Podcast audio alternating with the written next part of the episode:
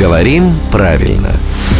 Здравствуйте, Володя. Доброе утро. От имени нашей слушательницы Светланы я обращаюсь к вам вот с каким вопросом. Вот, да, мы говорим «чур меня». А откуда пошло выражение? Вот «чур» — это что такое? Это слово достаточно темное, и точно не установлено его происхождение. Есть несколько версий, и к какому-то языческому божеству возводят это слово, и к слову из тюркских языков.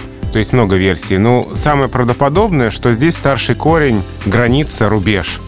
И слово «чересчур» буквально... Через рубеж. Да, да. То есть вот э, оттуда. И когда мы говорим «чур меня», то есть мы хотим как-то установить какую-то границу да, между Ага. нами и вот тем, что происходит. Поэтому, скорее всего, вот, да, от древнего корня со значением рубеж границ. Ну, то есть э, за границей это зачурье. В каком-то смысле, да. Одним словом, граница на замке.